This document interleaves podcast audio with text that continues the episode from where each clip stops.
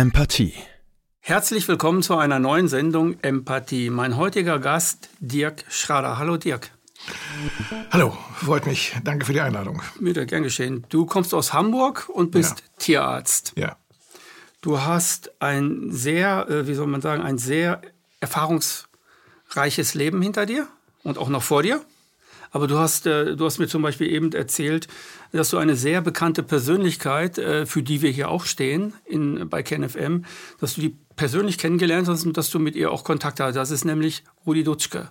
Ja, das stimmt. Kannst du irgendwas, kannst du was erzählen von irgendeinem ja, Kontakt, also, was du hattest? Ich habe Rudi Dutschke immer wieder mit Bewunderung zugehört und seine mhm. Sprache hat mich so beeindruckt, dass ich also äh, eigentlich beinahe vergessen hätte zu studieren, gebe ich offen zu. äh, das war eine Zeit, die war also schon, äh, schon äh, recht bunt und äh, man war dann mehr auf der Straße als im Hörsaal, das gebe ich auch zu. Ja, ist peinlich, aber wahr. Als Rudi Dutschke dann ermordet wurde, dann muss ich sagen, da habe ich äh, persönlich einen, einen seelischen Kollaps erlitten. Es hat mich so beeindruckt, dass, es, dass ich krank wurde. Aber dann habe ich mich wieder gefasst, habe das Studium in, Hamburg beendet, äh, in Berlin beendet und habe dann auch meine Familie gegründet und äh, bin seither ähm, ja, niedergelassener praktischer Tierarzt. Inzwischen äh, bin ich mit meinen Kindern, meinen beiden älteren äh, Kindern, die Jungs äh, in meiner Praxis sind und äh, die sind auch Tierärzte. Ich äh, bin ganz dankbar, dass sich das so entwickelt hat. Ich habe dann versucht, in Rente zu gehen. Das ist mir aber nur teilweise gelungen.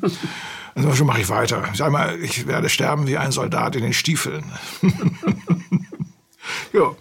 Ähm, als äh, Rudi Dutschke ist ja nicht so, ist ja nicht erschossen worden und dabei ist er umgekommen, sondern er wurde in den Kopf geschossen ja. und dann ist er langsam ins Sichtum ja. hineingekommen. Ja, genau. und so. Genau. Was hat das bei dir ausgelöst? War das so eine Art Zäsur?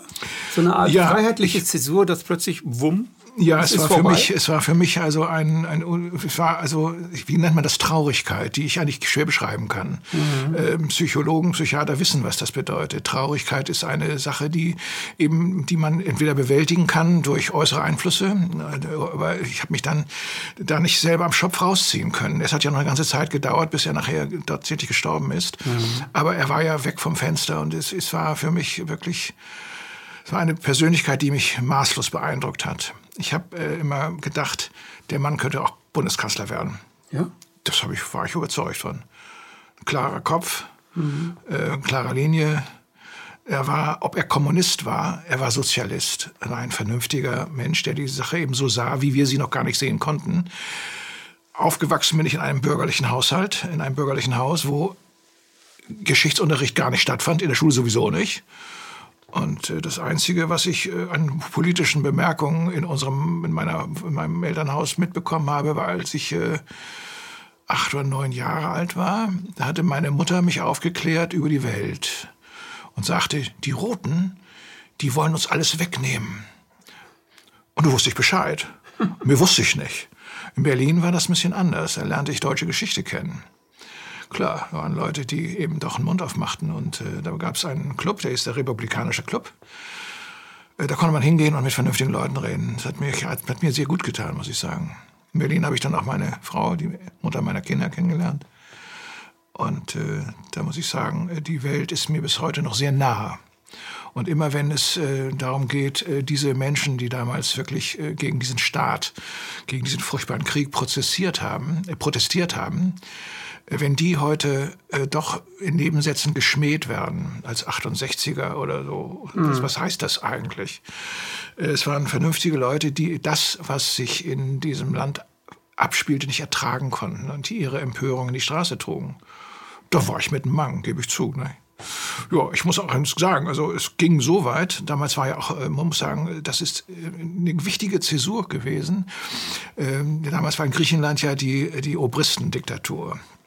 Und äh, die griechischen Studenten, die in Berlin studierten, die machten da Demo und äh, die versuchten das. Und das habe ich, weil ich mit denen im Studentenheim wohnte, habe ich dann gesagt, mache ich mit, klar. Ich habe das auch verstanden, dass das nicht richtig ist, was da passierte, nicht? Und ähm, diese Demonstration gegen, die, gegen diese Junta, die wurde dann von der Polizei in einer sehr besonderen Weise damals schon brutal niedergeknüppelt. Und da habe ich dann gedacht, gemerkt, Mensch, da hast du aber Glück gehabt, dass du da lebend rausgekommen bist. Damals gab es schon die Antwort des Staates auf Andersdenkende. Nicht? Das, die hatten damals richtige Knüppel in der Hand, das tat weh. Mhm. Ich meine, äh, ich erinnere mich daran, dass die noch solche komischen Hüte auf hatten. Wenn man die hinten so anhupfte, dann flog denen der Deckel vom Kopf und dann waren die ganz irritiert. Die mussten immer mit. Ja, ist anderes Thema. Aber das gebe ich zu. Das ist aber jetzt verjährt. Ich bin dann mit meiner Frau zum griechischen Generalkonsulat marschiert und da war eine riesen Menschenmenge, die protestierten, aber da war keine, keiner da, aber da war eben eine Versammlung. Und da stand dann jemand, äh, der hatte dann so einen Molotow-Cocktail. Nicht? Und äh, dachte ich noch, Mensch, Junge, nicht? also das kriegst du doch nicht hin. Da habe ich dem mal gezeigt, wie man mit dem Besenstiel eine Jalousie hochdrückt. Nicht? Und dann merkte ich, der konnte das nicht. Aber ich hatte ja die Ausbildung beim Militär. Ich wusste, wie man das macht. Komm, geh mal her. Und dann haben wir das griechische Generalkonsulat angezündet. Das ist natürlich jetzt verjährt, weiß ich. Aber das ist auch etwas, wo ich sagen kann, ja, das ist aber nicht, dass das alles menschengefährdende Brandstiftung war. Es war einfach so, äh, war so, nicht? Und äh, ich gebe zu, das, äh, ja, das ist meine Handschrift gewesen. Nicht? Also man war früher, wie du das erzählst, beide Seiten waren etwas ähm, aggressiver, gewalttätiger, kann man das ja, so sagen? Ja, aber ich war im Grunde genommen hilflos äh, aggressiv, konnte mich in dieser Welt nur schwer zurückfinden, zurechtfinden. Man muss natürlich auch sagen, äh, die, die Zeiten, die man erlebt hat im Elternhaus, waren eben so, so dass man keine richtige Perspektive hatte, die Gesellschaft zu beurteilen. Und da gibt es leicht Explosionen. Das haben wir erlebt. Es gab viele, die da über, den, über die Stränge geschossen sind und nachher also tatsächlich äh, üble Sachen machten. Kannte ich zum Teil auch. Und da habe ich gemerkt, das geht so nicht. Das, da mache ich nicht mit. Also deine Eltern sind quasi in die, äh, in die Nazi-Zeit hineingewachsen und äh, du wurdest geboren nach der Nazi-Zeit. Ja, 1944. Und, kam, und kamst dann in diese zu demokratisierende Bundesrepublik, da kamst du hinein. Ganz ne? genau. Mein so, und dann gab es natürlich diesen Konflikt zwischen Eltern und sowieso. großwerdender Sohn, der jetzt ja. plötzlich ganz andere Ideen hatte. Ja. Rudi Dutschke, was ist denn das für einen Kommunist? Ja, als Kommunist. du mit Kommunisten zusammen? Kommunisten. ja, die hatten auch war keine ja Vorstellung. So, ne? Ja, war ja so. Und ich meine, die, die Adenauer Republik war ja von einem, äh, einem war ja geprägt und ganz systematisch mit Antikommunismus, nicht? Und heute sage ich Ihnen auch, das ist eine Zeit gewesen, das hätte man auch anders machen können, gebe ich zu. Aber Geschichte ist eben Geschichte. Und heute sind wir hier. Äh, und wenn man jung ist, ist man jung. Dann hat man noch nicht die Kompetenz und Erfahrung, die man vielleicht ganz mit genau. 50 hat. Das ist Dann macht man ja Dinge, die, wo man sich später im Kopf sagt, das hätte ich aber anders machen können. Also heute würde ich nicht mehr das griechische Generalkonsulat anzünden. Kein Fall. Ja. Ja, so ist es. Ja, und heute, heute haben wir die Querdenker zum Beispiel, die werden ja auch denunziert. Vorher gab es die Friedensbewegung, die wir gemacht haben, 2.0, die wurden auch denunziert. Also ja. man ist immer irgendwie der Feind des Staates. Ja. Wenn man irgendwie versucht, Demokratie, Freiheit oder eine andere Gesellschaft zu strukturieren, wie auch immer, die man mitbringt als eine neue Generation. Ja? Es gibt aber Dinge, die auch, wenn man älter geworden ist, die, wenn man die in sich hineinbringt und darüber nachdenkt und äh, versucht, das kompatibel mit seinem seelischen Zustand zu bringen, dann äh, mir geht es so, dass ich sage, es gibt Dinge, die gehen nicht. Das, das, da mache ich nicht mit. Das ist ein No-Go, ne? Nee, das geht nicht. Also äh, mhm. die Corona-Geschichte ist zum Teil das ist ein sehr komplexes Thema. Mhm. Ich habe natürlich äh, die Bücher von äh, Herrn Bhakti gelesen und äh, muss sagen, ich bin, stehe absolut auf seiner Linie wer mal mit Virologie was zu tun gehabt hat, der weiß, dass der Mann recht hat. Ich kann mich nicht hinstellen und da reden halten, das ist klar, aber trotzdem weiß ich, dass er recht hat. Immerhin ist in der Tiermedizin auch ein Thema äh, die Infektiologie, die Epidemiologie und äh, in diesem Land. Äh, da muss ich sagen, ist es eben doch so, dass wir als Tierärzte in einem Gefängnis sitzen eigentlich, in einem geschlossenen, einer geschlossenen Anstalt. Wir dürfen nur das machen, was wir machen dürfen. Da ist also arzneimittelrechtlich viel geregelt, viel geregelt, fast zu, fast zu viel, so dass man wenig Bewegungsfreiheit, also die, die freie Entfaltung als Therapeut ist schwierig geworden. Man hat die Krankheiten so zu definieren, wie die Arzneimittel oder die Krankenkassen es zulassen oder? Das könnte man in der Humanmedizin wohl so sagen. Also da ist in der, aber ich bin ja nun in der Tiermedizin und da muss ich sagen, äh, habe ich sehr schnell gemerkt, dass die äh, Konflikte, die sich in der tierärztlichen Praxis abspielen, die ja weit über 90 Prozent äh, infektiöser Art sind, dass man das mit dem, was uns äh, vorgeschrieben wird, nicht unbedingt regeln kann. Hm. Und immer weniger regeln kann. Und dann ist die Frage auch, wie kommt es denn zu diesen gesellschaftlichen Katastrophen der multiresistenten Keimbildung? Da habe ich mir Gedanken drüber gemacht. Und irgendwann habe ich gemerkt, oder wahrgenommen und ich habe das auch natürlich auch lesen dürfen. Ich hab, bin, gebe zu, dass ich auch äh, neben den kommunistischen Blättern auch noch äh, andere Literatur lese, zum Beispiel die Blätter für deutsche und internationale Politik. Und da gibt es eine Redakteurin, die Annette Mengel, die hat mal vor Jahren einen ungewöhnlich vernünftigen, klaren Aufsatz geschrieben über die Gefahr, die, die durch multiresistente Keime entstehen und durch die, durch die sinnlose und gefährliche Anwendung von Antibiotika. Tierärzte sind übrigens da schuld dran, wenn man so will. Ich kenne noch den Begriff des Autobahntierarztes. Ich habe das mal gehört. Da habe ich noch nie gehört. Das gab es tatsächlich. Und die fuhren also mit, mit, mit kiloweise, 25 Kilo Säcken mit Antibiotika zu den Landwirten und verditschten die da. Ach. Das war eine Zeit wohl, in der das also alles möglich war. Das ist wahrscheinlich heute nicht mehr so möglich. Aber äh, letztendlich ist unser Berufsstand äh, entscheidend daran beteiligt, über die Großtierhaltung, über die Massentierhaltung, dass sich also solche Keime entwickeln. Und dann muss man einfach auch sagen, bitte, wer sich mal orientiert, der hört dann, dass, wenn man im Krankenhaus liegt, also ich meinetwegen das Bein gebrochen, so, und dann heilt die Wunde nicht. Und dann sagen sie, oh, da ist ja ein multiresistenter Keim drin. Wie kommt das denn? Haben die da mit dreckigen Instrumenten operiert oder was? Man nennt das ja Krankenhauskeime, nicht? Mhm. In den allermeisten Fällen, wenn man vernünftig denkt, haben diese Leute diese Keime mitgebracht, die haben sie in sich.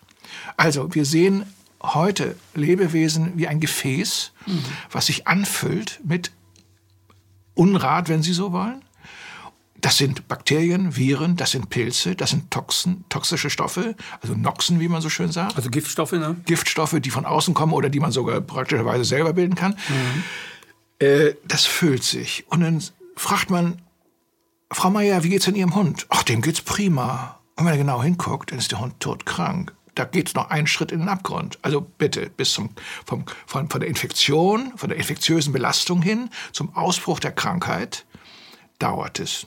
Monate, Jahre, ja. Jahre. Ja, und äh, da ist mir klar geworden, dass das, äh, da, das geht so nicht. Wir können auf dieser Schiene nicht weitermachen. Dann kam das Gesetz, dass wir, also wenn wir also nicht, nicht die üblichen Antibiotika einsetzen wollen in der Praxis, in der tierischen Praxis, dass wir dann Resistenzteste machen müssen. Ich sage, ja, kommt ja, damit können wir uns nicht selber, Zeit haben wir doch gar nicht. Lassen, lassen wir machen. Da kommt immer nur was raus, was vielleicht hätte, könnte, sollte, dürfte, also konjunktiv. Und dann haben wir gesagt, komm, mhm. lass das. Lass das. Und dann passierte Folgendes. Da hat eine Kundin mir ein Buch geschenkt. Eine, ich weiß aber nicht mehr, wer das war. Und das war ein rotes Buch äh, von einer deutschen Ärztin. Das, das Buch hieß das MMS-Buch. Antje Oswald, Antje Oswald. Äh, eine sehr mutige Person, die also über die Anwendung äh, eines Stoffes, der Chlordioxid heißt, geschrieben hat. Und zwar so geschrieben hat, dass es glaubwürdig war, es war schwierig zu lesen. Ich meine, man muss ja auch bedenken, äh, solche Bücher liest man nicht wie ein Roman oder, oder so. Mhm. Und das lag bei mir Monate auf dem Schreibtisch und habe ich das dann doch gelesen. Ne? Gebe ich zu. Und dann habe ich dann gesagt, oha, wenn auch nur 50 Prozent von dem stimmt, was da drin steht, was machen wir eigentlich? Ja. Also da wurde mir klar, da gibt es etwas, da musst du dich drum kümmern. Das habe ich auch gemacht. Ja.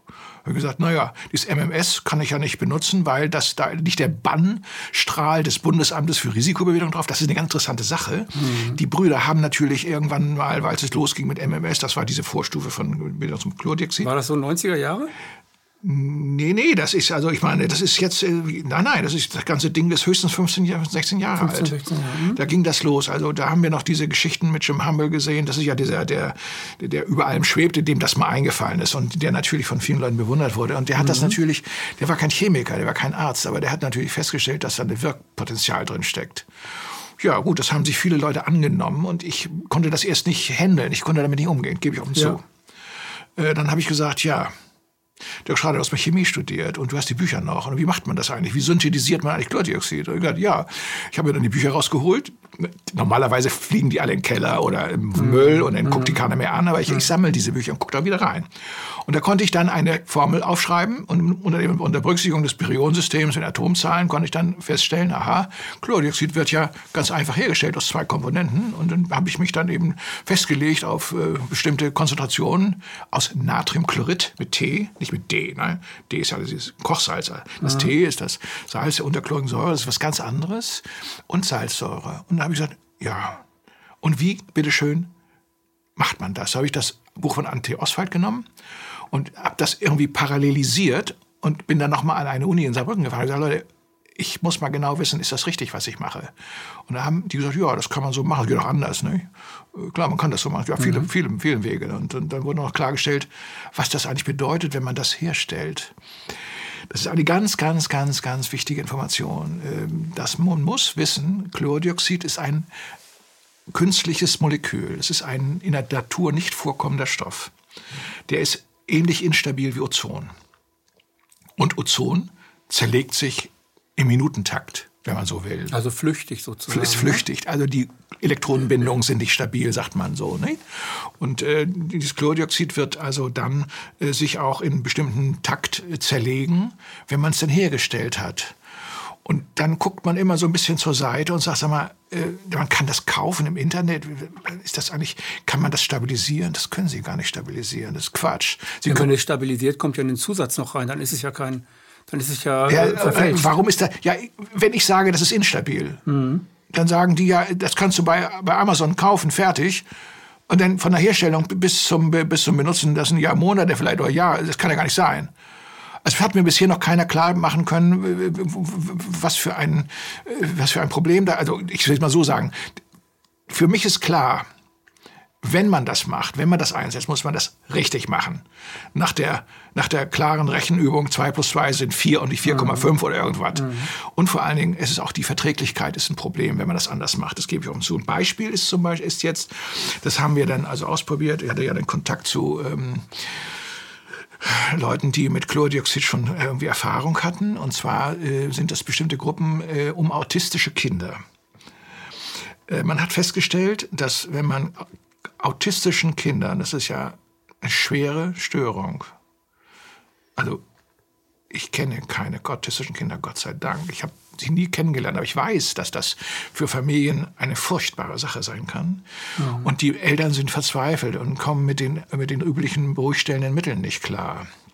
Die haben irgendwann angefangen, Chlordioxid den Kindern zu geben nach der Methode ähm, MMS, die man damals kaufen konnte. Von zehn Kindern erbrachen sich acht. Was ist das für eine Art und Weise? Geht nicht. Geht nicht ne? Dann sind die auf die Idee gekommen, denen das Rektal zu geben. Dann macht man Klistier bei Kindern. Das funktioniert tatsächlich.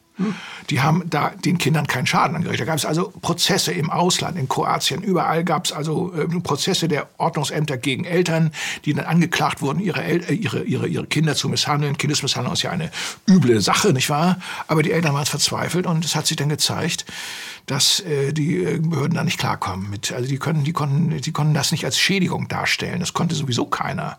Und in dieser Zeit habe ich immer wieder gesehen, wenn man das richtig dosiert, wenn man das herstellt und richtig dosiert anwendet, und zwar oral, man kann das auch intravenös geben, das muss man aber genau wissen, wie man das macht. Man kann das auch als äußere Lösung auftragen auf infizierte Wunden. Dann können Sie gucken oder kannst du gucken, wie die Infektion zurückgeht. Das geht ruckzuck.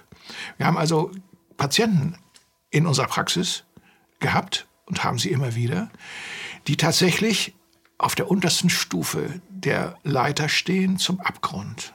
So krank. Furchtbar. Und dann geht es wieder um die Frage, was machen wir denn jetzt? Antibiotika, wie, was, welche denn? Mhm. Meistens sind es komplexe Infektionsbilder, nicht? Und äh, wenn so ein Lebewesen wirklich äh, ganz unten ist, dann kann man natürlich auch den Rat geben, schläge den Hund ein. Und wir haben es immer wieder gemacht, dass wir sagen können, wir haben eine Chance.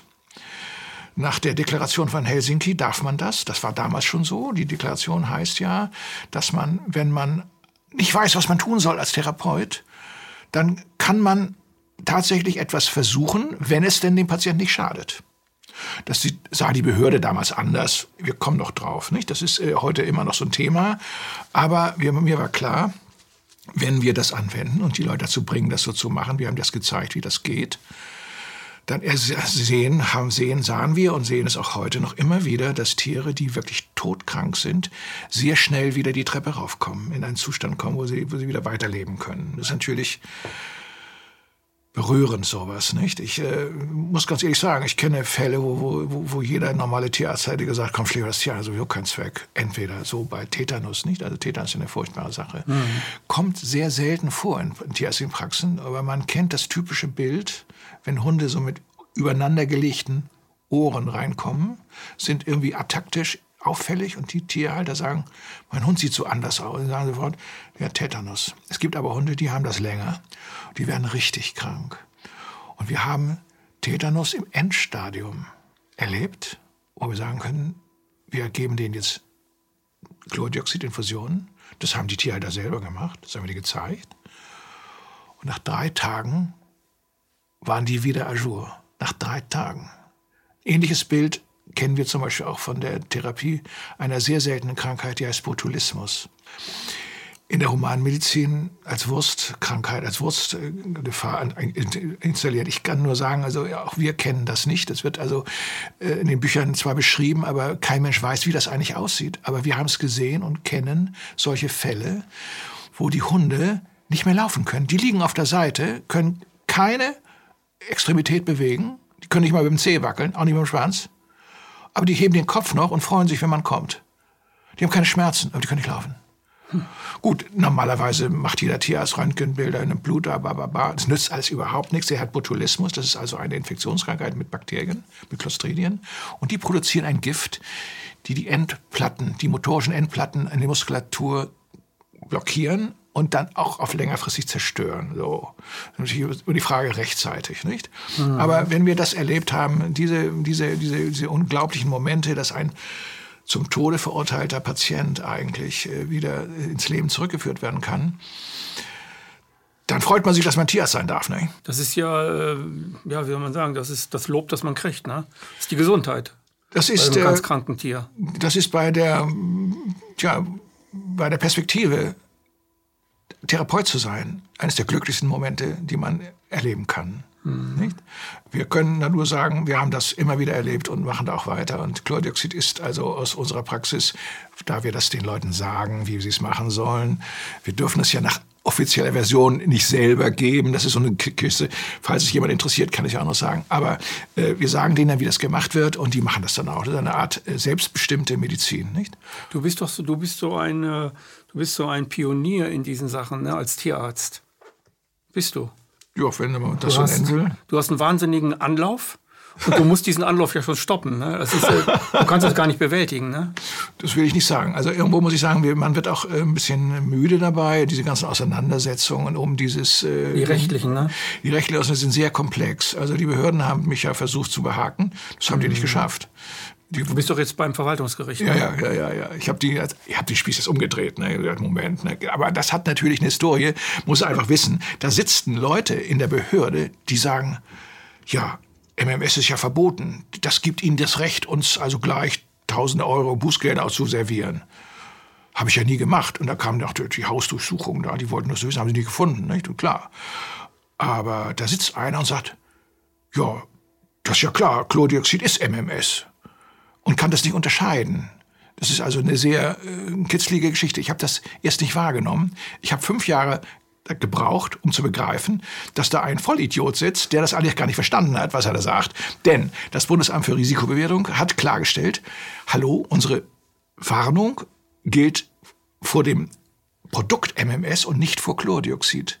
Und damit mhm. habe ich zur Kenntnis genommen, dass die, die Rechtsgrundlage der Behörden einfach erfunden worden ist. Quatsch ist. Das durften die gar nicht. Und ich sagte, Leute, also ihr nehmt das jetzt vor zurück und wenn ich, wenn nicht gehorcht, dann gehe ich ins Verwaltungsgericht. Da habe ich von denen erstmal nichts gehört, da habe ich die verklagt. So, die ganze Geschichte liegt jetzt im Verwaltungsgericht. Bin ich mal gespannt, was ein Richter dazu sagt. Also, wenn die sagen, nee, die dürfen das trotzdem nicht, ja, dann weiß ich auch nicht. Ich will es probieren. Nicht? Ja, kostet ein paar Mark, weiß ich auch, aber äh, was soll man machen? Also das geht so nicht. Man kann nicht diese, diese Willkür bestehen lassen. Das ist Unrecht. Man kann nur sagen, pfui Teufel. Es geht natürlich auch so weiter. Wenn wir also wissen, dass todkranke Patienten, wenn wir das in Tiermedizin wahrnehmen, dass todkranke Patienten mhm. mit der Behandlung von Chlordioxid lebensfähig, die Lebensfähigkeit erhalten bekommen, wieder, wieder weiterleben können, dann frage ich mich, Warum macht man das in der Humanmedizin nicht? Wir haben das, ich habe das versucht, mal in die Humanmedizin zu bringen. Ich habe beim UKE angerufen, Universitätskrankenhaus Eppendorf, ne, eine bekannte Größe. Ne. Und habe ich mit einem von der Infektiologie gesprochen, das war schon sehr lange her. Habe denen also erzählt, dass wir also Hunde haben, die also vereiterte Knie kriegten. Irgendwo wurde der Hund operiert, dann heilte das nicht und dann kam die zum, zur Beinamputation und sage nee, komm, das machen wir nicht. Dann haben wir den Schlauch ins Knie gelegt, das ist eine uralte Geschichte, das haben wir ein paar Mal erlebt. Und das Bein nicht amputiert, haben den aber einen Schlauch eingelegt, haben es mit Chlordioxid behandelt, mit Chlordioxid, wässriger Lösung, natürlich, klar. Und äh, dann habe ich denen das erzählt. Und sagte der noch am Telefon, Herr Schade, wenn wir das machen, fliegen wir hier raus. Sag, was? Sie amputieren lieber die Beine, als dass Sie den Leuten eine Chance geben, das Bein zu behalten? Das ist wohl nicht normal. Und da merkt man, wie, das, wie die Telefonleitung so einfriert, so mhm. knister, knister. Und dann war das ja auch erledigt. Ich habe es versucht bei der Kirche. Da waren Leute, die wirklich eine gute Stellung haben in Hamburg. Als Religionsmänner, sag ich mal so. Oh, Herr Schrader, dann können wir die Welt retten, sagte einer. Sag ich, wunderbar. Nie wieder was von gehört. Die haben auch eine Ethikkommission, aber nie wieder was gehört. Ich habe das versucht, Leuten anzudienen, die in der Politik sind. Ich habe zum Beispiel Frau Aidan Ösus mal gesagt, die ist Kundin bei uns in der Praxis. Und die kriegte, also der schon große Augen. Kennen Sie die? Nee, nee, Aidan Ösos, die war ja mal äh, Ausländerbeauftragte der SPD, also der mhm. Regierung. Ne? Eine kluge Frau. Und, äh, in Hamburg oder wo? Oder in, in, in, Hamburg und in, in, in Berlin. Also in Hamburg wohnen sie. Und da habe ich dann gesagt, ich muss Ihnen, kommen Sie mal her, ich muss Ihnen was erzählen. Dann habe ich dir das erzählt und die kriegte ganz große Augen. Ja, ich muss mal mit dem Gesundheitsminister sprechen. Dann so, oh, das machen Sie wohl. Machen Sie das doch mal nie wieder was gehört, nix, nada, ja. nothing.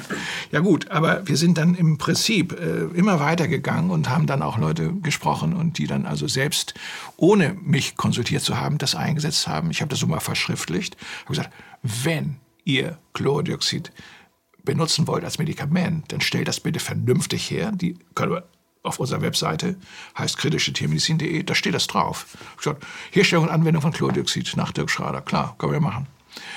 Und dann kann jeder das machen. Ich meine, es gibt Leute, die machen das verkehrt, habe ich auch schon erlebt, die so dödelig sind, dass sie das irgendwie durcheinander tüdeln. Man muss also sehr genau wissen, was man da macht. Ich halte es auch für ganz wichtig, dass man, wenn man solche Therapien durchführt, sie unter der Ägide eines Therapeuten macht, der die Verantwortung übernimmt. Und der das schon kann, ne? Der das kann. Ich meine, wir üben das natürlich mit den Betroffenen und sagen, mhm. wie man das macht.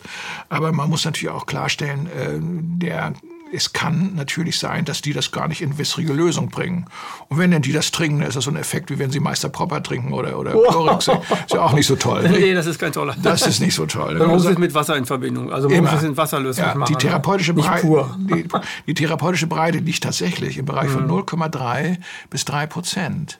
Es wird ja auch das Trinkwasser in Berlin, jedenfalls vom Bundeskanzleramt, mit Chlordioxid äh, desinfiziert das liegt bei 0,05 Prozent. Das muss man sich mal vorstellen. Also die desinfizieren das Trinkwasser des Bundeskanzleramtes mit Chlordioxid.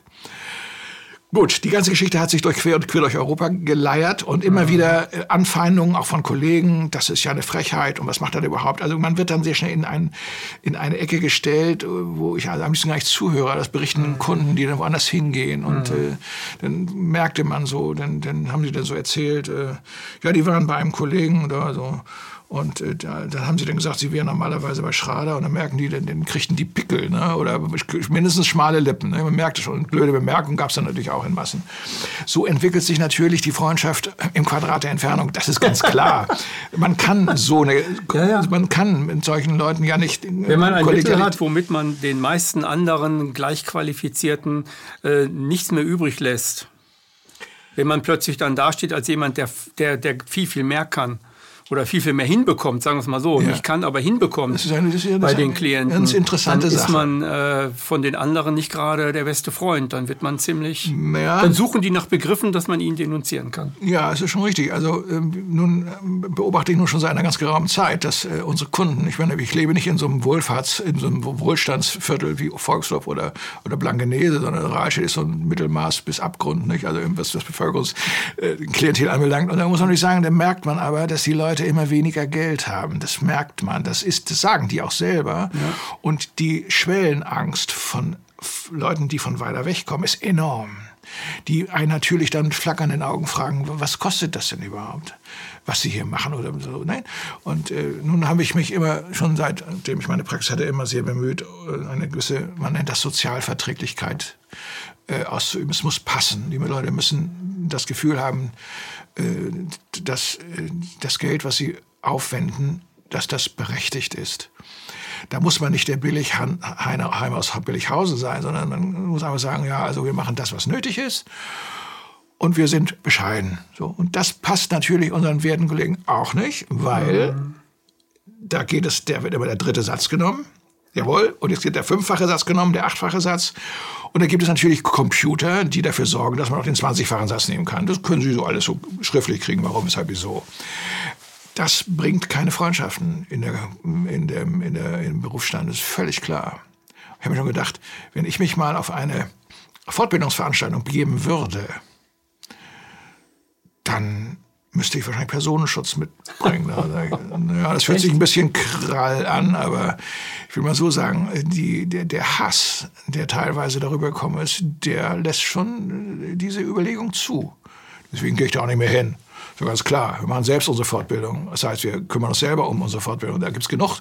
Du hast tun. ja auch deinen eigenen Weg gefunden und dein eigenes Konzept. Und ja. das ist ja nicht, das ist ja nicht seit, seit gestern so, sondern es ist schon sehr gewachsen. Ja, also im Grunde genommen hatten wir immer äh, Möglichkeiten der Fortbildung. Wir haben also Professoren und vernünftige Leute eingeladen, wenn es um bestimmte, insbesondere in der chirurgischen Welt, äh, Methoden gab, die äh, neu waren. Ich denke zum Beispiel an Professor Küpper das war damals der Leiter in äh, der, der, der, der Tierversuchsabteilung des Klinikums in Aachen. Naja, Tierversuchsabteilung hört sich nicht so gut an. Ne?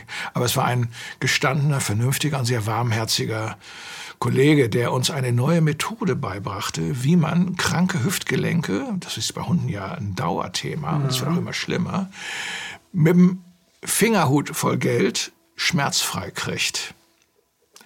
Der hat eine Methode entwickelt, der setzt praktisch einen kleinen Schnitt in die Haut, bringt die Muskelpakete etwas auseinander, setzt einen scharfen Löffel an und durchtrennt die Knochenhaut tief mit einem scharfen Löffel um die, um die Pfanne.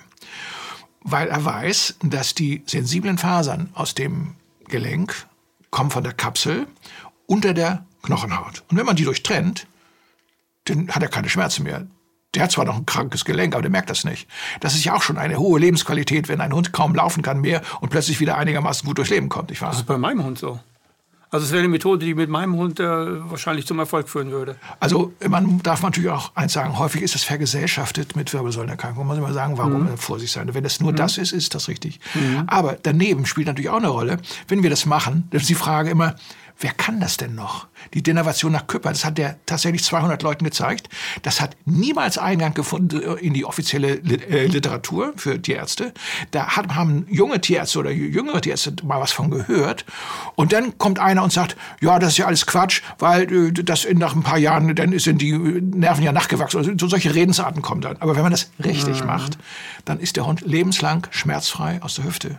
Eine segensreiche Sache hat mir viel Freunde eingebracht. Ich habe da Freunde in Anführungsstrichen. Äh, wir haben das forciert und haben Küpper mehrfach eingeladen, haben dann immer so in unserem Haus ging es dann hoch her mit 60 Tierärzten am Wochenende diese Methoden eingeübt. Die waren ganz dankbar.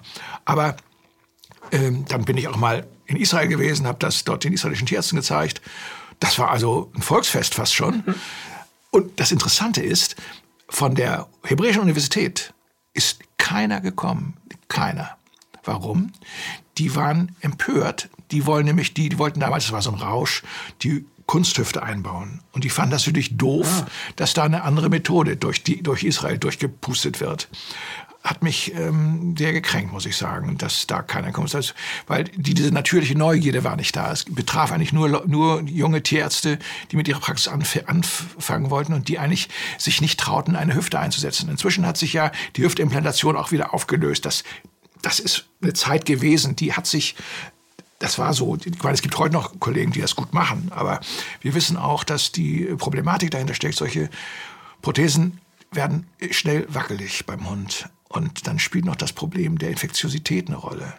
Und wenn also ein Hund Keime ansammelt und der Pott so ein bisschen voller wird, dann sammeln sich diese Keime wo?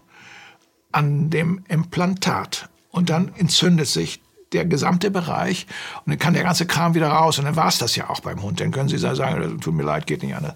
Ja, also ich sag mal, die Methode Küpper ist immer noch die segensreichere und sie ist die sozial verträglichere Methode. Wenn heute in München an der Uni für eine Implantation eines Hüftgelenks beim Hund 8000 Euro verlangt werden, dann kann ich nur sagen, wer, wer bezahlt das denn? Das wissen wir ja auch, worum es geht. Ne? Also die andere Methode, die du erzählt hast, dass man da äh, bis zur Knochenhaut was wegmacht, äh, die wird sicherlich ein bisschen günstiger sein als 8000 Euro. Also es geht um, es geht wieder da kommst mal du mit ein paar hundert Euro ne? rum. Ja. Kleiner Unterschied, nicht? Aber das, ist ein wenn, das merkt man so, weil, weil, weil solche Sachen sind dann natürlich Preis, hochpreisig angeboten. Ähm, ich kann nicht umhin. Wir haben damals auch mit den Hüften angefangen und haben sehr schnell festgestellt, das, das, geht eigentlich gar nicht, denn wir konnten das immer nur sonntags machen, wenn, wenn wir kein Publikumsverkehr hatten, weil das, weil das eine enorme Last war, die man überwältigen musste. Und dann haben wir das irgendwann gelassen und gesagt, das machen wir nicht mehr. Wir haben zwar mhm. die ganzen Instrumentarien für Quatsch, machen wir aber nicht mehr. Die Innovation nach Küpper ist absolut das Mittel der Wahl bei kranken Hunden. Man muss natürlich aufpassen dass man äh, nicht die Hüften nur denerviert. Also ich sage immer, man muss sich nur im Keller reparieren, muss auch gucken, ob das Dach brennt. Ne? Und nun sind diese Krankheiten in der Gelenke häufig vergesellschaftet mit Erkrankungen der Wirbelsäule. Warum das so ist, man weiß, dass es einerseits eine gewisse genetische Prädisposition sein kann, eine Veranlagung, aber der Auslöser ist häufig eine Störung des Wachstums, so in den ersten Jahren beim Hund. Nicht? Äh, wenn dann also ein Hund, der meinetwegen ein Schäferhund, der wächst ja aus bis braucht drei Jahre, und wenn man den ähm, röntgenologisch untersucht, mit einem Jahr, dann sind die Hüften noch manchmal gar nicht fertig. Und wenn die zwei Jahre später untersuchen, dann sehen die Hüften plötzlich ganz anders aus, und zwar viel besser. Ne? Also man weiß ja, wie eine gesunde Hüfte bitte mhm. auszusehen hat. Und es gibt genügend Gründe, weshalb diese, dieses Wachstum gestört wird. Entweder durch idiotische Ernährung oder durch die Stoffe, die in diesen Nahrungsmitteln sind.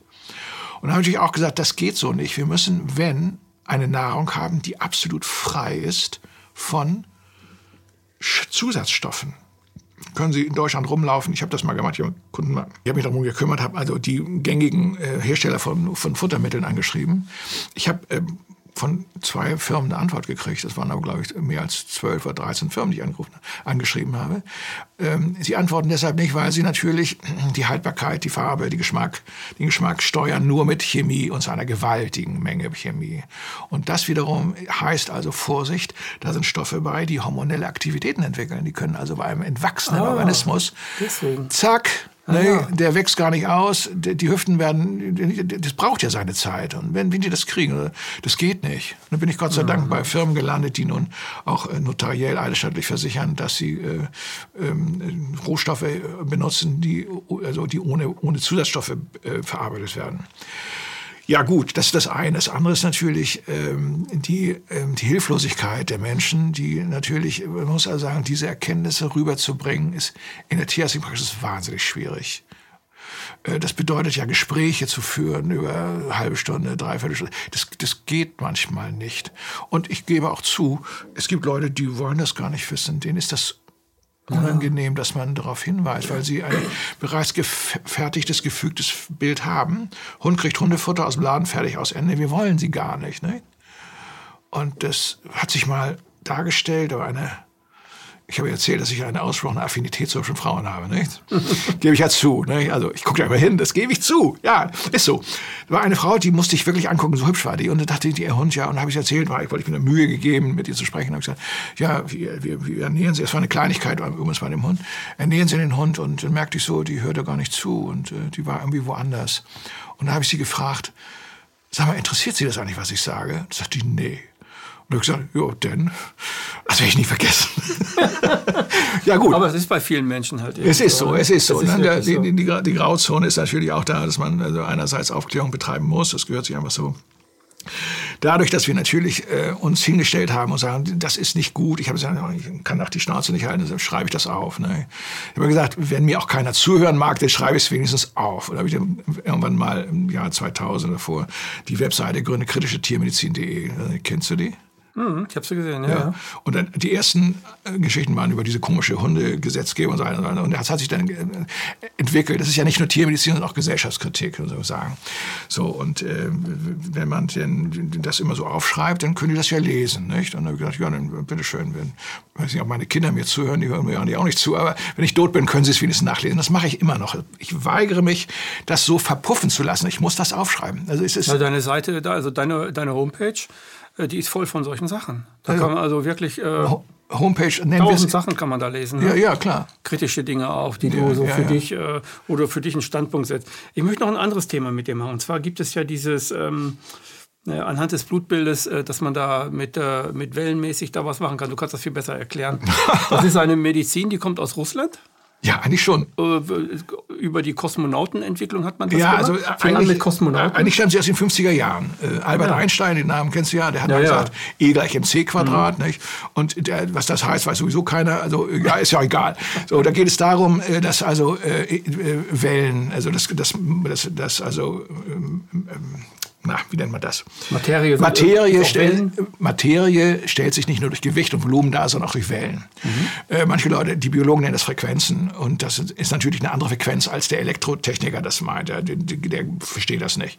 So, äh, dann hat jemand, der hieß Max Planck, schon mal gehört, gesagt, mhm. nee, das sind ja Korpuskeln, das sind ja kleine Teilchen. Ja, ja. Und hat er festgestellt, ja, also äh, das ist ja ganz interessant, das habe ich uns ja auch aufgeschrieben, das muss man einfach mal verstehen. Ähm, Tatsächlich ist Materie vieles korpuskulär und auch Welle. Das kann man zum Beispiel am Beispiel des Lichtes sehr gut darstellen. Nicht? Also äh, Licht ist eine Welle, nicht? das muss man sagen. Und äh, dann gibt es Leute, die sagen, ja, ähm, äh, der Unterschied, wenn ein Blitz zum Beispiel einschlägt, dann sieht man das. Aber das sind dann ähm, Wellen, Lichtwellen, nicht? Und der verzögerte Donnerschlag, das sind auch Wellen, die natürlich äh, die Luftpartikel anheizen. So ist das zu stehen. So, also ich will damit sagen, äh, die Idee stammt aus den 50er Jahren, hat sowieso keiner verstanden. Und wenn man darüber reden wollte, landet man sehr schnell im Keller, weil im Grunde genommen war das nichts Fassbares.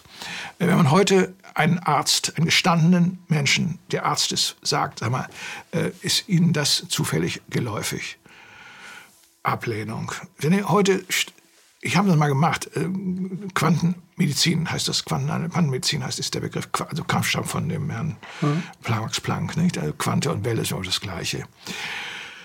Ähm, wenn man solche Leute damit konfrontiert, dann merkt man, dass sie einen komisch angucken, weil das passt in deren Gehirn nicht rein. In deren Weltbild auch, ne? Passt das nicht rein? In deren Theorie über ja, Heilung, nenn es Weltbild oder Gehirn, also mhm. mir ist das wurscht. Mhm. Also ich sage nur eins, das ist, äh, das fällt mir auf, die muss man also sehr vorsichtig mit wem, mit wem man darüber spricht.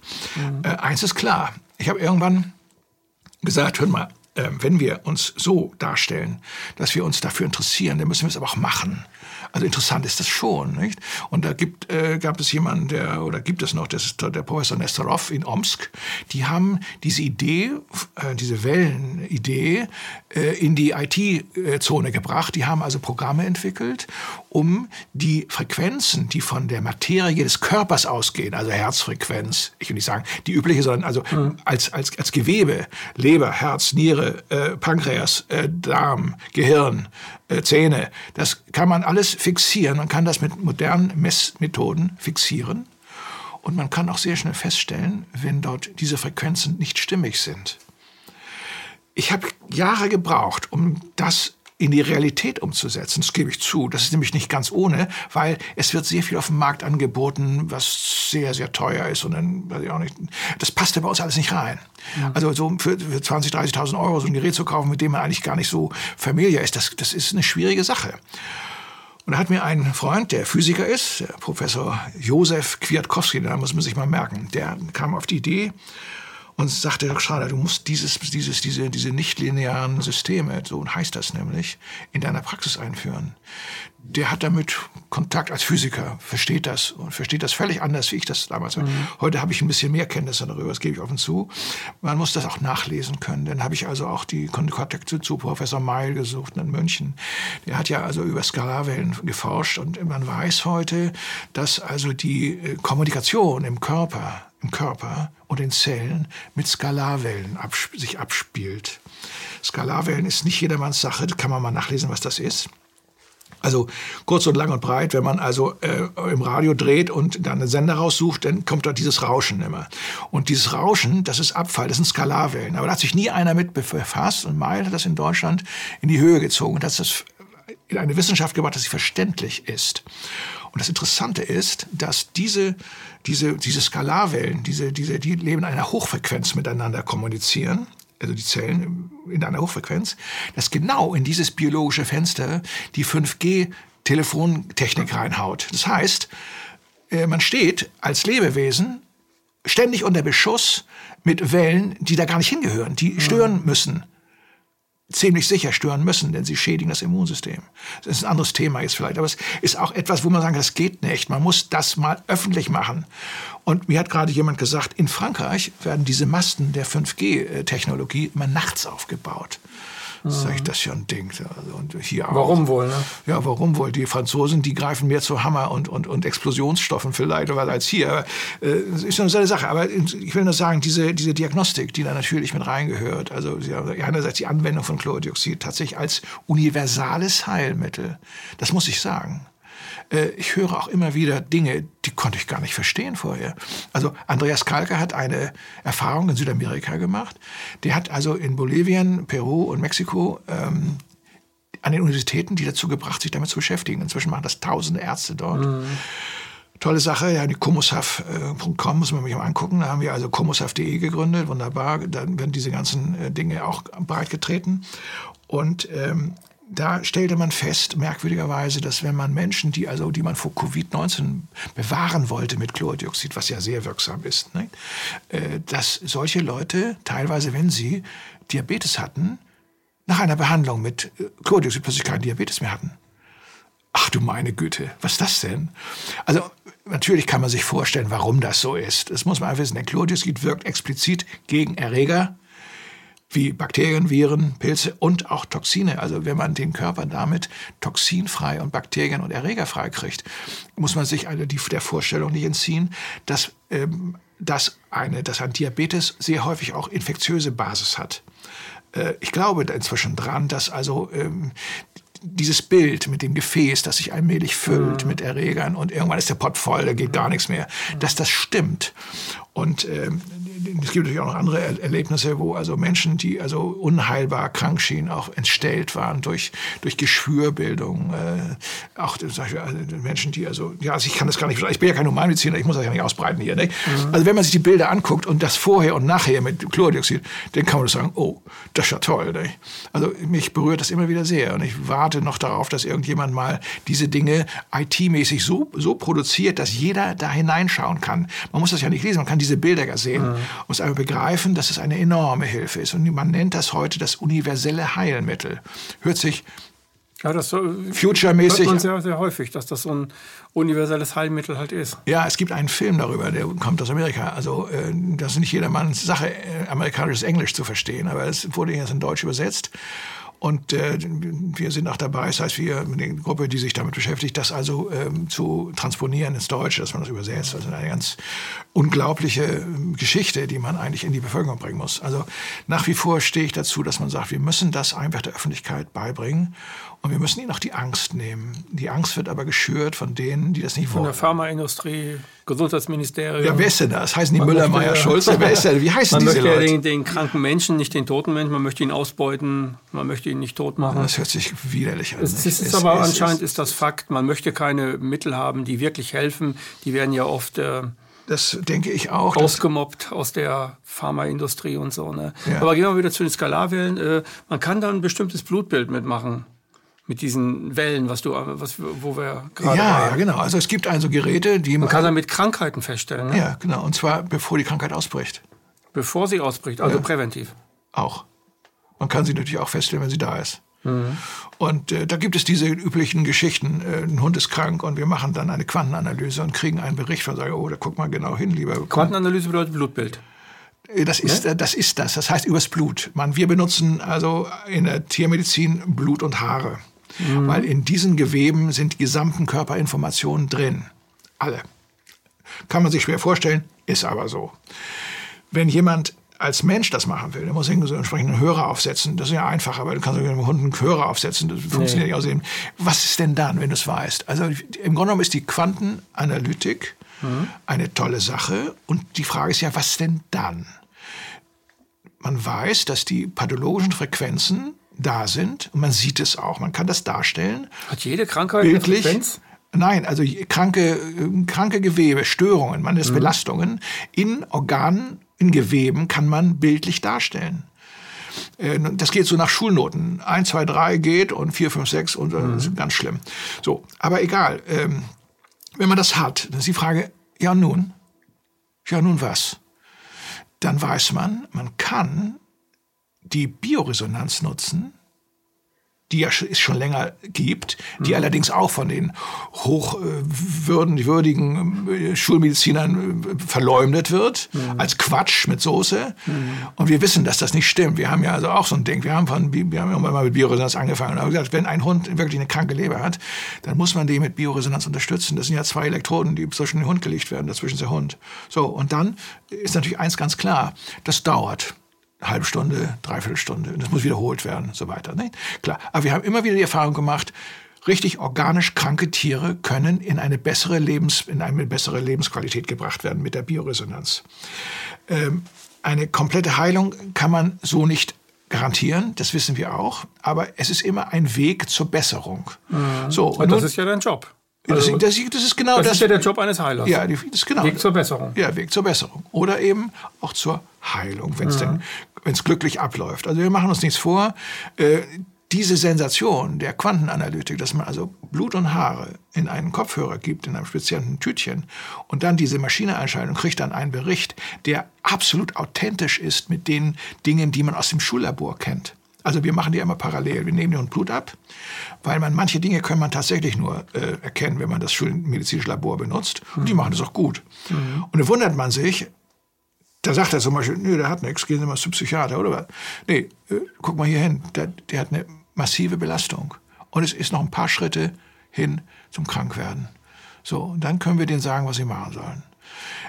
Entweder sie gehen zum Heilpraktiker mit heilpraktischen Methoden, können Sie machen. Homöopathie hilft da übrigens auch. Aber ich bin kein Heilpraktiker. Ich bin eigentlich mehr der Schulmedizin eigentlich mit einem Bein noch zugewandt. Mhm. Und deswegen sagen wir wir müssen also einen sozialverträglichen Weg gehen, um wenigstens das, was wir können, zu erreichen. Und das können wir mit Chlordioxid.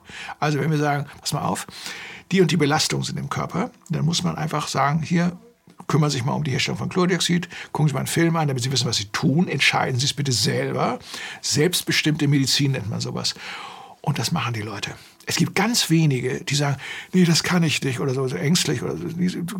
Trauen sich nicht dran. Trauen sich nicht ran, mhm. haben da wahrscheinlich stehen unter Einflüssen von, weiß ich auch nicht, von, von irgendwelchen Medien. Ich meine, wenn Leute wie Frau von der Leyen oder wie dieser Harald Lesch sich hinstellen, das muss man sich mal vorstellen, ohne jede Kenntnis, ohne ja, jede. Hinstellung sagen, das ist giftig. Mhm. Du sag mal, wo sind wir hier eigentlich? Was sind das für Leute? Ich habe hab gesehen, diesen Film von Frau van der Leyen. Es gibt ja viele, die das. Die das gibt's ja, also so, ja, es gibt auch Leute, die wirklich. immer eine Gegenpropaganda. Äh. Ja, genau, Propaganda. Aber sagen wir mal so, ähm, wir machen es weiter. Äh, mir kann man auch mein, meine, meine Räume nicht kündigen. Ne? Das ist eine ganz wichtige Basis dafür auch. Und ich muss ehrlich gesagt gestehen, ich kann nicht anders. Also äh, ich hätte gerne noch meine Ruhe, das gebe ich zu. Und meine Frau sagt schon, mir schon öfter mal, kann man nicht mal ein Jahr mal ohne Krach und ohne Konflikte leben. Ja, sag ich, das ist aber so. Aber die hat das ja vorher gewusst. Die hat mich ja vor 20 Jahren geheiratet. Also bitteschön. Naja, du bist halt keiner von der Stange, der sich einfach zufrieden gibt mit all dem, was die Pharmaindustrie äh, so anbietet. Und dann sagt, ja, hat er das, ja, hat er das, ja, hat er das, ja, dann ist er 13, ja, dann muss er jetzt sterben. Ist normal, die sterben mit 13. Du bist jemand, der einfach sagt, ja, wo ist der Grund? Wo, wo geht's lang? Was ist der Urgrund? Du, du guckst dann bis in den Grund der Tiefsee. Da guckst Wenn du rein. Wenn ich es kann, ja. Ich bin, muss sich halt bemühen. Und da ist Und, natürlich ja. die Quantenanalytik eine geniale Sache. Also ich bin, dass ich das nur erleben darf, das ist so schön. Nicht? Mhm. Also ich bin richtig dankbar dafür. Und ich habe es eigentlich einem Freund zu verdanken, der mir wirklich einen Tritt in den Hintern gab. Der hat mich richtig gequält, mit Anrufen nein gequält. Der hat mich immer wieder genervt, ne, wenn man so sagt. Und sagte, schau, du musst das haben mit deiner Das ist so genial. Und dann habe ich mir das natürlich erst dann richtig, habe ich mir in einen Schubs gegeben. Und dann natürlich auch, welche, was, welche, welche, welche, welche Maschinen nehmen wir denn da? Und die, glücklicherweise kannte ich natürlich aus der Bioresonanz die Firma Regomed. Ich darf mal Reklame machen für die. Die dürfen das nämlich nicht. Die dürfen für ihre Produkte keine Reklame machen. Also diese nach dem Medizingesetz habe gesagt, okay, äh, dieser Bodyscanner, das ist genau das, was ich brauche. Genau das. Und da habe ich aber geguckt, dass ich das mit mir selber gemacht habe. Ne? Hm. Habe ich gemacht. Und dachte ich, oha, ne? der Pott ist bald voll, habe ich so gedacht. Ne? Also das ist der, der Giftpott sozusagen? Der, der, das Gefäß, was man Gefäß. Denn, sich anfüllt mit Unrat. Ne? Ja. Also, muss vorsichtig sein. Dann habe ich, geguckt, hab ich gesagt, so, jetzt will ich das wissen. Ich will jetzt, ich mache jetzt 14 Tage Klo. Das habe ich mit meiner Frau zusammen gemacht. Der Effekt ist, ich komme schnell die Treppe rauf, weiß ich ganz genau. es gibt noch einige Schwachpunkte, die man beim alten Mann eben immer mal sieht. Äh, da arbeite ich dran. Und äh, gibt es die berühmte Intervallbehandlung, die eigentlich von ganz großer Bedeutung ist. Wir wissen, dass wir ständig unter Beschuss stehen. Also wir haben ja Mitbewohner. Die Mitbewohner sind nicht nur liebe kleine Tierchen, die im Darm wohnen, so nette Bakterien, nützlich, Nützlinge, sondern sind auch ganz explizit gesagt fiese Möb dabei. Und diese können ja nur durch das Immunsystem beherrscht werden. Und wenn das Immunsystem nicht richtig funktioniert, dann sind die ich bin Aldor, sagt er. Dann machen sie Party, ne, sozusagen. Dann machen sie Party. Das geht ganz schnell. Da muss man natürlich aufpassen, was man da macht. Also man kann ja. zum Beispiel auch in dieser Welt nicht sagen, so hier ist jetzt das Heilmittel, ihr müsst euer Leben ändern. Denn warum ihr krank seid, hat einen Grund. Ein Grund gibt es. Nämlich dann, wenn der Organismus übersäuert ist, dann entsteht die Entzündung, dann kommt die Infektion und dann kommt Krebs. Diese Treppe kennt ja wohl jeder. Darauf achten die Leute aber nicht. Und ich habe ja gerade von einer Ärztin gehört, die mich fragte, sagen Sie mal, Schrader, reicht es nicht, wenn man den Urin, den pH-Wert des Urins untersucht? Sag ich, ja, wenn aber der pH-Wert im Urin äh, neutral ist oder, oder alkalisch oder so, dann heißt das nicht, dass er keine Entzündung im Körper hat. Das ist ja nur die Funktionsweise des Organs. Also wenn im Gelenk eine Entzündung entsteht, hat das was mit Säuerung zu tun. Wenn irgendwo eine Noxe sich ansiedelt, hat das was mit Säuerung zu tun. Und dem tritt man entgegen unter Berücksichtigung des berühmten Natriumhydrogencarbonats. Das ist eine ganz wichtige Sache. Als Backmittel bekannt, als mhm. Soda. Muss man aufpassen, was man da kauft.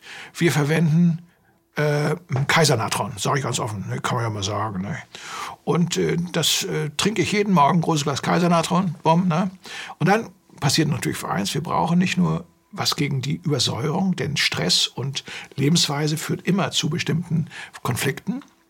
Wir brauchen auch ein Training des Immunsystems. Und da haben wir uns natürlich auch äh, mit der Behörde angelegt. Die wollten nicht, dass wir EM einsetzen. Schon mal gehört? EM, nein. Effektive Mikroorganismen. Stammt aus Japan. Ah, man so. nimmt also Mikroorganismen zu. Das sind, ja, ganz genau. Und äh, das ist aber nicht zugelassen. Alles, was nicht zugelassen ist, ist eigentlich verboten. Ist auch klar. Aber man kann es als Pflegemittel benutzen. Man kann damit den Herd reinigen. Aber wir setzen das tatsächlich ein äh, geben das den Leuten und sagen, das kann man mit, für seine Pflanzen benutzen, indem man das verdünnt an die Wurzeln gibt, dann gedeihen die besser. Ich habe zum Beispiel jetzt einen Gemüsegarten aufgebaut im Sommer. Da explodiert das richtig. Da die Pflanzen wachsen wie, wie Hölle. Das ist unglaublich. Das habe ich zweimal mit EM äh, gemacht, diesen effektiven Mikroben. Das sind 80 verschiedene Bakterien, die an die Wurzeln gehen und damit die Nährstoffe für eine Pflanze besser zur Verfügung stellen. So ganz einfach der Trick dabei. Hat ja auch schon festgestellt, dass man in der Wüste Tomaten äh, ziehen kann mit EM. Das ist ganz einfach. Also man muss nicht nur gegen Säuren was tun, man muss auch äh, sein, sein Immunsystem trainieren. Das kann man tatsächlich nur mit EM vernünftig, weil in Deutschland gibt es ja Probiotika. Man kann die kaufen, mhm. aber Probiotika sind alle entweder strahlen- oder Wärme behandelt, dass die Erreger sich nicht vermehren können. Dann ist das, was man da macht eigentlich gut gemeint. Das also sind nicht mehr lebendig. Ne? Sind nicht mehr, sie sind nicht mehr Vermehrungs Keine Lebensmittel. Kein, in dem Sinne. Genau, sie leben und sie sind dann auch irgendwann Füllstoffe. Ist also mehr oder weniger eine gut gemeinter, gut gemeinte Sache, kann ein bisschen was bringen, aber eigentlich auch nicht. Und das ist natürlich eine Sensation und da knallhart propagieren wir das natürlich auch. Man versuchte das zu unterbinden über das Arzneimittel, das haben wir auch nicht geschafft. Nicht? Das ist klar, geht nicht. Also man kann eine freie Entscheidung haben wir immer, immer noch. Nicht? Mhm. Aber es gehört natürlich auch dazu, dass man äh, dann die Ernährung ähm, vernünftig gestaltet, dass man also sagt, Leute, hört mal zu, ihr habt die Verantwortung für einen Hund oder für eine Katze. Das sind keine Fleischfresser. Das heißt zwar so, aber dieser Begriff der Fleischfresser wurde vor 200 Jahren erfunden. Eine Schublade von Herrn von Humboldt oder so. Die wussten gar nicht, wohin mit den Hunden. Da tun sie in die Schublade, schreiben wir Fleischfresser drauf. Das ist aber Quatsch. Weil der Hund und die Katze so weit äh, ernährungsphysiologisch adaptiert sind an den Menschen, dass man sie durchaus in, der, in vernünftiger Weise menschlicher Nahrung ernähren kann. Also muss es bloß vielseitig genug gestalten. Und das mal ganz nebenbei. Ne? Ja, also wir müssen irgendwie sehen, dass wir auch ein bisschen erziehungstechnisch rangehen an die Sache. Und, äh das ist eigentlich alles ein Kreislauf. Alles ist irgendwie, man sagt ja in der Biologie, äh, gibt es immer nur Gleichgewichte. Und diese Gleichgewichte äh, in der Medizin äh, wiederherzustellen, das ist eigentlich das Prinzip der Salutogenese oder der Gesunderhaltung ja, das ist des, richtig. der Lebensorganismen. Das ist richtig. Das ist so das Prinzip. Ja. Und da muss man immer die Verhältnismäßigkeit wahren. Und die ja. herauszufinden, ist eigentlich der Job eines Arztes, egal ob er Veterinärmediziner ist oder ob er Humanmediziner ist. Ja, stimmt. Ne? Dirk, ich danke dir für dein Kommen. Die Zeit ist leider schon vorbei. Was? Das war sehr informativ. Tatsächlich? Ja, tatsächlich. Oh, hat er schon auf den Knopf gedrückt? Nein, hat er nicht auf den Knopf gedrückt. Nein. Kam es dir kurz vor, ne? Ja. Ja, das ist häufig so. Dirk, danke für dein Kommen. Es war mir eine Freude. Mir auch. Das war eine weitere Sendung Empathie heute mit dem Tierarzt Dirk Schrader.